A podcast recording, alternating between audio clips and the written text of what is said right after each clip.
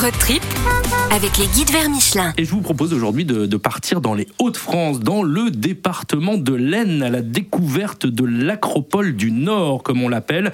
Vous allez tout nous dire. Philippe Aurin, vous êtes le directeur des guides vers Michelin. Vous nous avez rejoint. On est content d'être avec vous. Bonjour Philippe. Bonjour Arnaud. Alors, l'an, justement, l'acropole du Nord, dites-nous tout. Perché sur une butte euh, témoin haute de 100 mètres, dominée par sa cathédrale hérissée de tours, l'An s'impose vraiment au regard et mérite bien son surnom de montagne couronnée. La cité médiévale réserve de nombreuses surprises, des trésors cachés et le charme d'une ville aux rues pimpantes et très animées.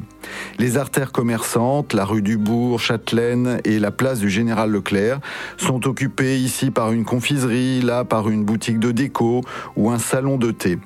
Mais bien vite, l'œil se concentre sur un patrimoine remarquable, des petits hôtels à échauguettes, un portail, une vieille hôtellerie, une chapelle templière, des venelles qui mènent vers les remparts d'où la vue est toujours splendide, ou même des souterrains courant sous la ville qui plaisent beaucoup aux plus jeunes. Alors bien sûr, ne pas manquer la cathédrale, c'est incontournable. La cathédrale a été commencée dans la seconde moitié du XIIe siècle et achevée relativement vite, vers 1230, et c'est l'une des plus anciennes cathédrales gothiques de France.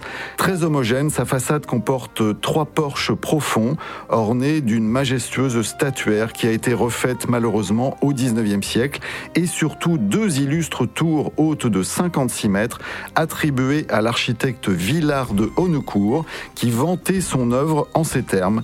J'ai été en beaucoup de terres, nulle part n'ai vu plus belle tour qu'à Lan. Il était très modeste. C'est vrai qu'elles sont imposantes mais légères et elles sont ajourées par de longues baies et encadrées par des tourelles et elles portent aux angles les fameux bœufs sculptés.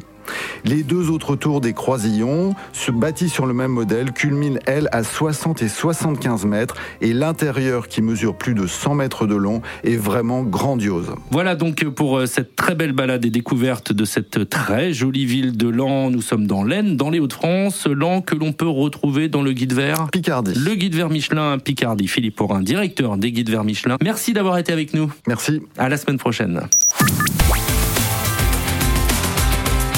Road trip avec les guides vers Michelin.